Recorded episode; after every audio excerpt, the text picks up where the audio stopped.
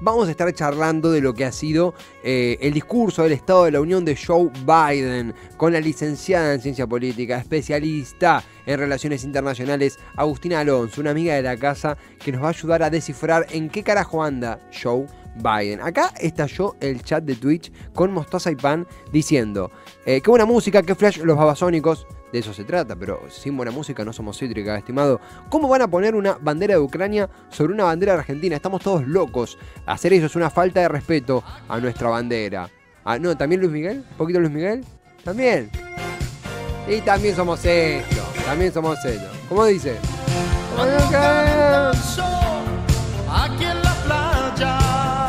¿Qué pasa, Luis Miguel? ¿Qué pasa? Contame. siento tu cuerpo vibrar ¿A dónde? cerca Opa, opa. ¿Qué es, Luis Miguel? ¿Qué es? Por favor, ¿qué es? Es tu palpita, ¿Qué más? es tu cara, ¿Qué más? es tu pelo, ¿Qué más? son tus besos. ¿También? Me estremezco. A la mierda. Oh, oh. Me encanta, me encanta. También somos esto. También somos esto. ¿A quién Che, hablando de eso, lindo día. Eh, se empieza a despedir el verano, ¿eh? Verano gira de despedida. Seguramente mañana hace 50 grados, ya veo que digo esto. Pero tenemos ya un solcito medio otoñal. Ya medio va perfilando para ese lado. En fin, vamos a ir un cortecito musical. Ya regresamos en Cítrica Radio. Queríamos leer los mensajitos. Queríamos acá intercambiar con ustedes que son los que hacen grande a esta emisora. Va mi gran amigo, ojalá amigo, ojalá fuera mi amigo, Jaime James. Louta con la forma de tus huesos.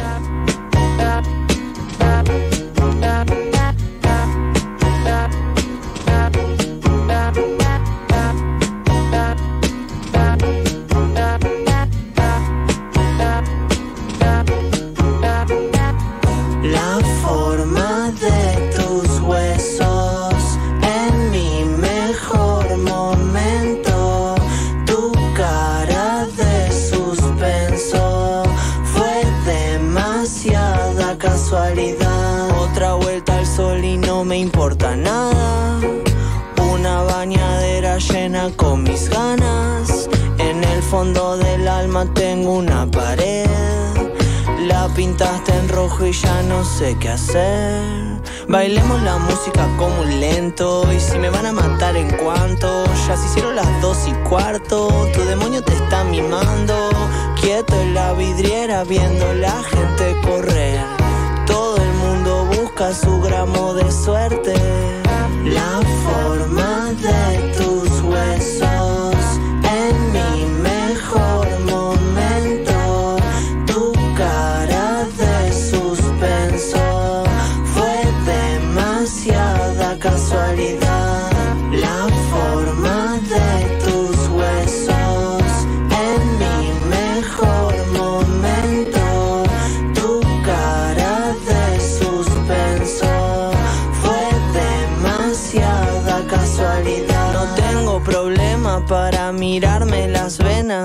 La sangre que corre nunca escuchó mis problemas. No hace falta volver a verte. Muchas cosas ya son para siempre. Y todo el sonido, todo te deja aturdido. Todo el sonido, todo te deja confundido. Cuando mires lo podrido, no te asustes. En el fondo sigue siendo lo más dulce. La forma de tus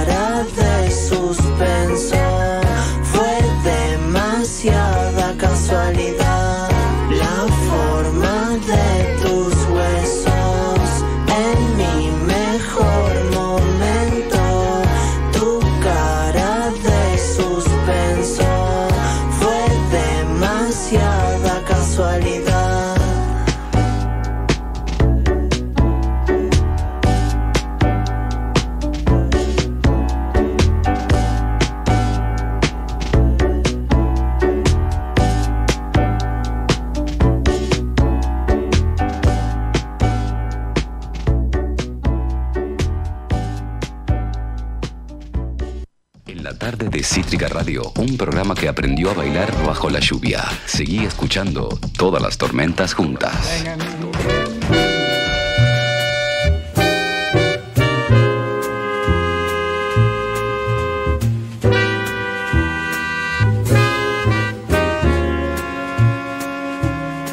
En el discurso del Estado de la Unión que tomó lugar en la noche del martes, el presidente estadounidense Joe Biden centró su atención en actualizar al círculo político y a la sociedad en sí sobre los avances estadounidenses en el abordaje del conflicto armado que acontece en Ucrania. Ante demócratas y republicanos, el mandatario invitó a tener una determinación inquebrantable de que la libertad siempre triunfará sobre la tiranía.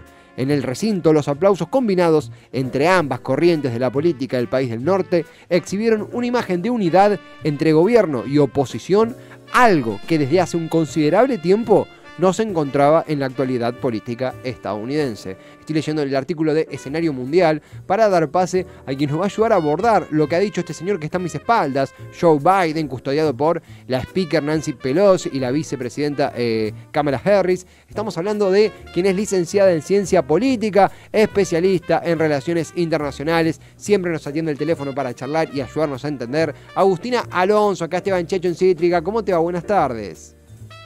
Hola Esteban, ¿cómo estás? ¿Cómo están todos? Un placer siempre estar con ustedes. Lo mismo, lo mismo, todo bien, súper tranquilo, contentos de conversar, Agustina.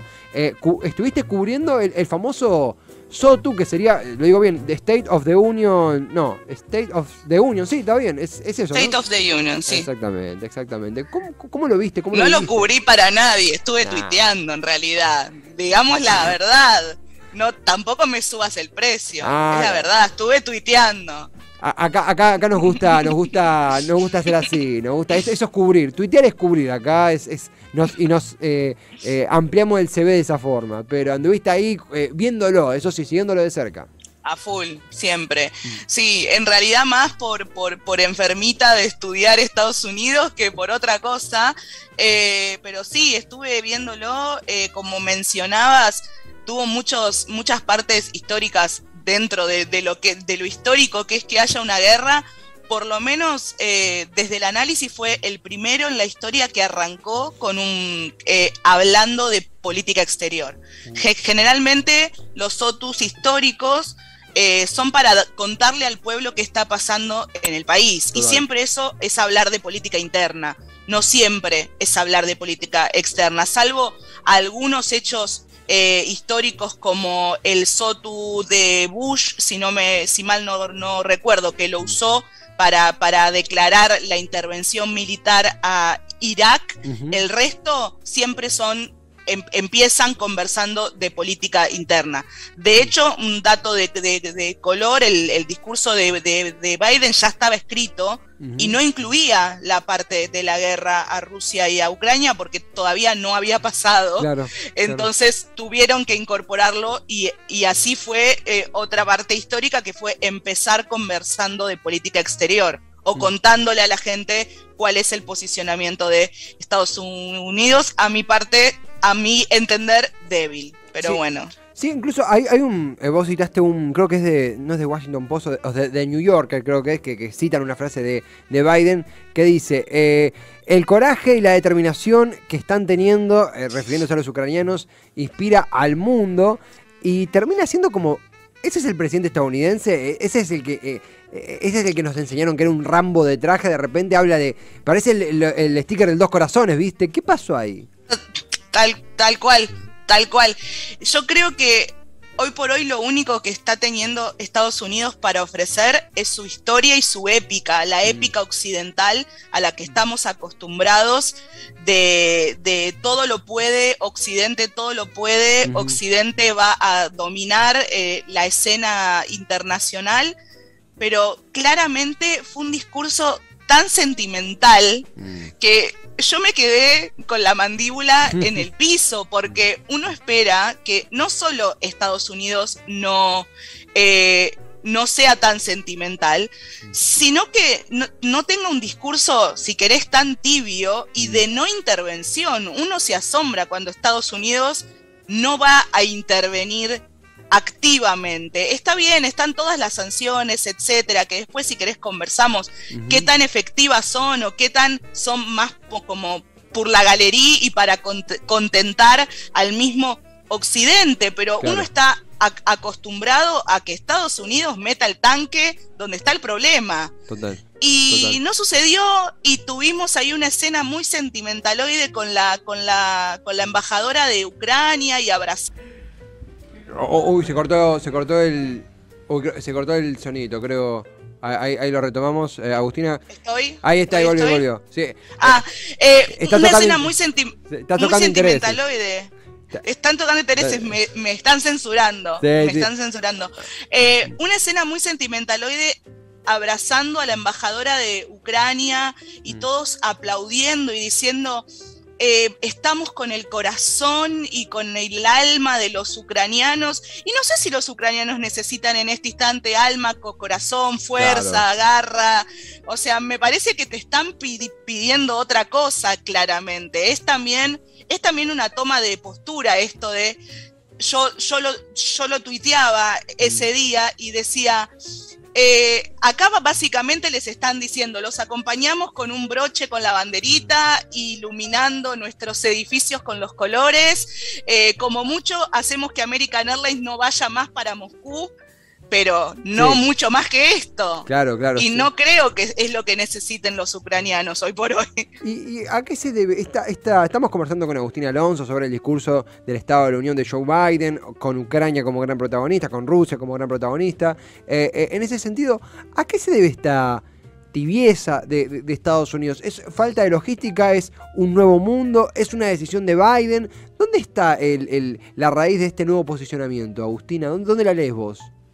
Yo no la leo como una decisión de Biden, la leo como un nuevo mundo, básicamente. Mm. Claro, Este, este es un nuevo mundo y esta es una guerra que va a ser un antes y un después. Creo que los analistas internacionales venimos vaticinando hace un montón esta multipolaridad o nueva bipolaridad. Estamos saliendo del mundo unipolar como lo conocíamos desde la caída del muro de, de- de Berlín hasta muchos dicen hasta, hasta hoy. Yo creo que el declive de Estados Unidos comienza con, con la caída de las torres y viene, viene sucediéndose. Creo que la retirada de Afganistán el año pasado fue eh, un broche que dejó en claro que Estados Unidos no puede con todas las intervenciones que se propone y ese fracaso lo dejó muy debilitado.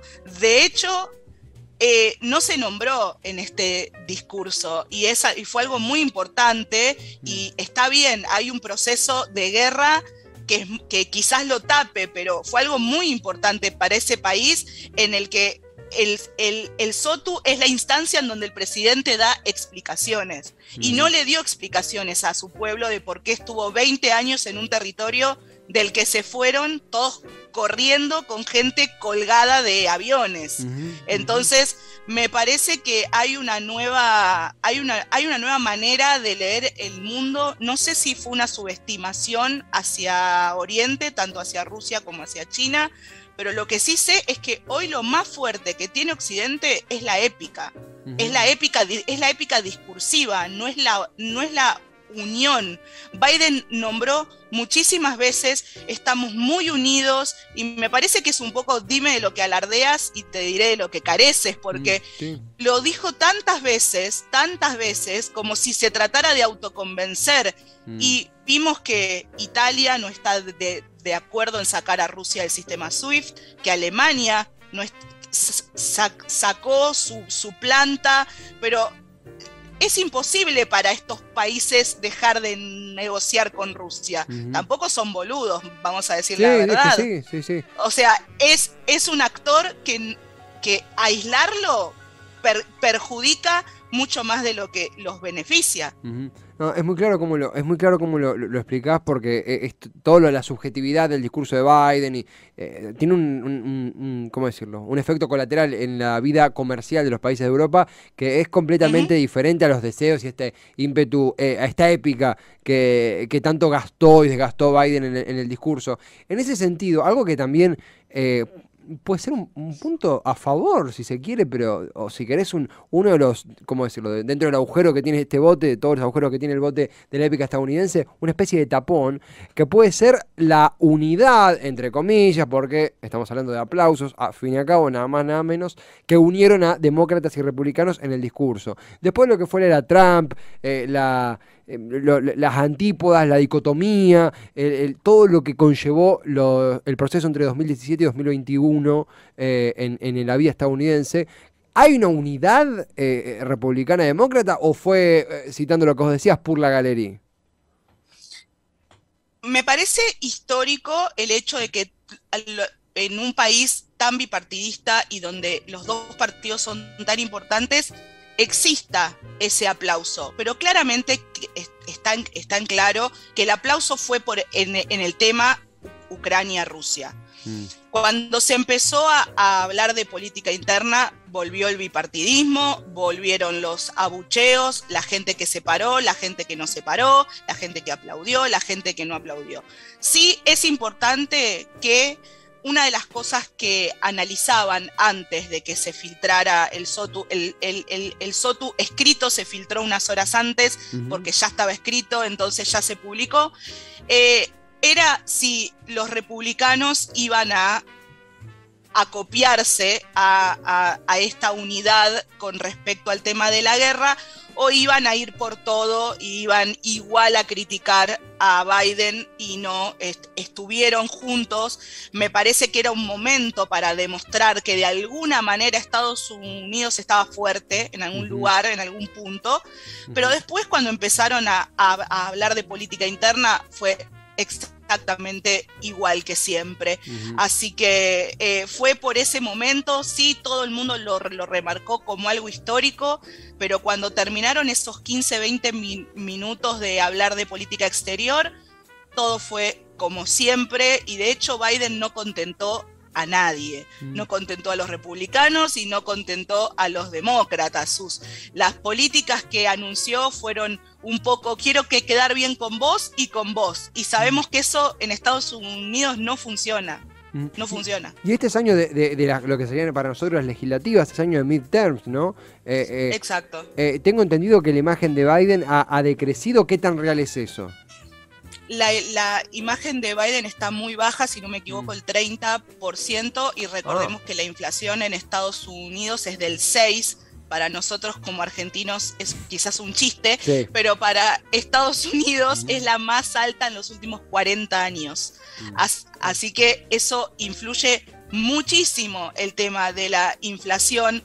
Los analistas que estuve leyendo hacían algo que mencionamos en una entrevista el año pasado, un poco Donald Biden, o para nosotros sería Juan Domingo Biden, Sí. si querés, Sí. porque fue un discurso muy populista, fue un discurso muy de, de- de, de remarcar que las cosas se tienen que hacer en Estados Unidos, habló de cortar las, las, las cadenas de exportación eh, eh, con el exterior y de que se produzcan las cosas más en Estados Unidos. E- Este era un discurso de Trump, pero Sí. totalmente sí. constante. America First, ¿no? Eh, exactamente. Y ahí se ganó el aplauso de los republicanos, se ganó caras malas de los demócratas.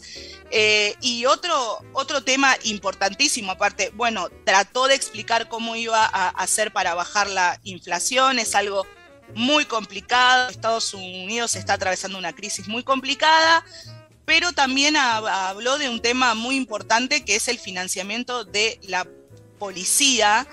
Entendamos que los demócratas, especialmente la- el ala más radical, pide siempre el de, el de financiamiento, que la policía tiene mucho presupuesto y que de financiarla haría que baje un poco la brutalidad de la policía. Y por el contrario, Biden dijo, voy a, voy a darle más plata a la policía voy a financiarla más. Esa plata va a ir también a entrenamiento. Ahí- fue como la arista Claro. que trató de contentar y Cursos, estar en el medio. Cursos para todos. Pero, claro, pero dijo, voy a financiarlos porque creo que este es el camino, fortalecer a la policía. Y pudimos ver un poco las caras largas de Alexandria Ocasio Cortés, de. Warren, pudimos ver un poco las caras de decir, esto no es lo que nosotros hab- habíamos conversado. Total. Así que como ya te digo, Biden está tratando de contentar un poco a, a- a los dos y eso es una debilidad increíble porque Estados Unidos es realmente un 50 y y 50. Mm. No Sí. hay un republicano que vaya a votar a, a Biden y Biden puede perder mucho yendo en contra de lo que su electorado le pide y para lo que su electorado lo votó. Entonces, me parece que es todo esto, todo es lo que te decía, es por la galería. Estamos muy unidos, estamos más fuertes que nunca, la libertad va a triunfar, pero, no- Pero- No, sabemos, No, no- no es lo que se ve y no es lo que... Ni hablar desde lo discursivo, Biden es muy pobre, Mm. su oratoria es muy pobre y eso eh, también desgraciadamente lo posiciona en un lugar de muy, muy, muy débil. El Mm. presidente del país hasta ahora, más importante del, del mundo, pronunciándose ante una guerra con una oratoria tan débil, como analistas, es muy pobre, Mm. es muy pobre. Uno espera una determinación del presidente de Estados Un- Unidos que básicamente dé miedo. Más si del otro lado está Putin. Y él, la verdad que es- tiene muchos furcios. Mm. Tuvimos el furcio más gracioso que Sí. le dedicó al pueblo iraní. Ese fue el mejor Sí, furcio sí, fue increíble, fue insólito. Fue, Sí. fue, fue increíble. O sea, estás pronunciándote ante una guerra y decís estamos con el pueblo iraní. Es fantástico, pero es una debilidad que no te van a perdonar. No, No, te la van a perdonar. Total, incluso por, recuerdo en la campaña todo lo que se- creo que tiene 79 Biden respecto a la edad, digo, no, no por una cuestión gerontofóbica, sino por No, estar no, capacitado. no, no solo eso, pero los republicanos es donde más le pegan. Claro, Donde más le pegan. claro. Y, y de hecho los republicanos más extremos hablan de un diagnóstico de, de demencia de, Mm. de- de- de Biden que está senil y básicamente lo tratan de senil. Y Mm. todos estos furcios y esta manera de moverse y de, y de una oratoria tan débil no lo ayudan, no lo ayudan, totalmente. claramente no. Y más en un, en un proceso de guerra en donde supuestamente este hombre es la cabeza de Occidente. Claro, claro, claro. Las, Entonces, no, la- las aptitudes están bajo el ojo público de millones de personas. más que nunca. Total, totalmente, absolutamente. Eh, eh, eh, el discurso de la Unión, quizá eh, aquí en Argentina, sí, vendría a ser como una, no, no, no, no, no- no una apertura de, de ordinarias. Es algo muy, Más o menos, sí. sí, mu- muy icónico de Estados Unidos, pero nos da una, claro. Una buena hoja de ruta de, los tópicos del momento en el país del norte. Eh, Agustina, la verdad que siempre la- las charlas que, que- tenemos nos dejan mucha información, mucho en qué pensar, nos ayudan a bajar a la, a la tierra, no es un dato menor, información que muchas veces está sobre todo en inglés y por ahí alguno no está tan canchero y poder charlarlo y problematizarlo al aire es un golazo. Sé que es súper movido el día, te comento acá eh, en el chat siempre siguiendo, buena onda, un desastre Biden pone, bueno, un poco se, se acoplan esto.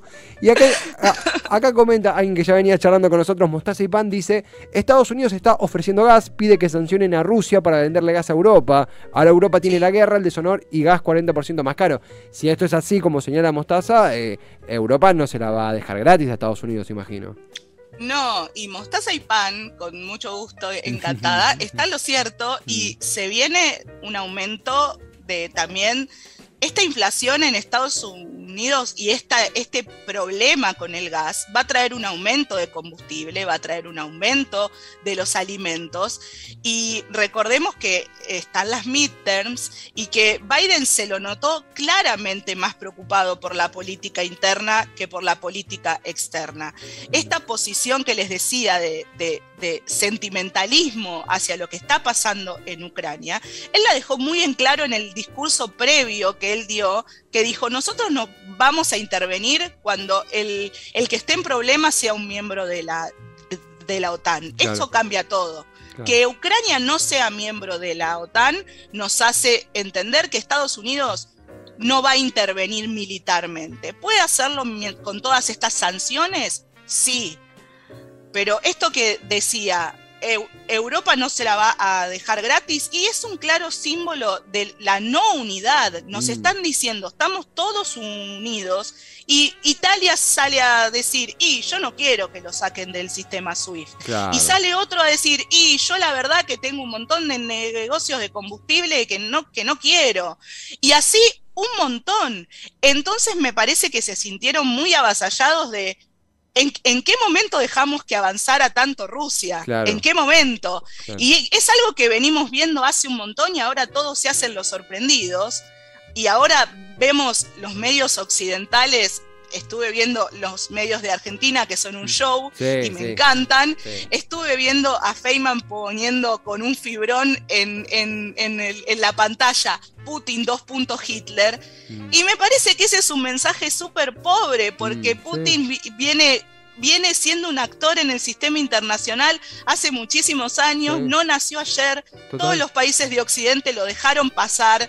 En- entonces tampoco es Argentina el aliado de Rusia, porque también e- estuve viendo países que están a favor de Sí, Rusia, sí. países que están en contra. Sí. Comerciaron todos con Total, Rusia, entonces no me no, no, no vengan hoy a despegarse y decir yo no lo conozco a este señor que hace 36 años que está en el poder. Total. Bueno, no, señores, no. Y esto que mencionabas vos, una de, las- una de las cosas, voy a tirarte flores, una de las cosas, una de las cosas que me gusta mucho de conversar con ustedes es que bajamos la información a, a tierra y muchas Mm. veces los analistas internacionales que se presentan en medios tratan de hablar difícil y hacerlo muy académico para hab- hablarle solo a un nicho y me Mm. parece que la democratización de, de esta información es mucho más importante que hablar difícil y quedar bien con los académicos. Y eso es lo que me gusta de conversar con ustedes. Pero brindamos por eso, brindamos por eso. La verdad que realmente, sin la buena onda, la disposición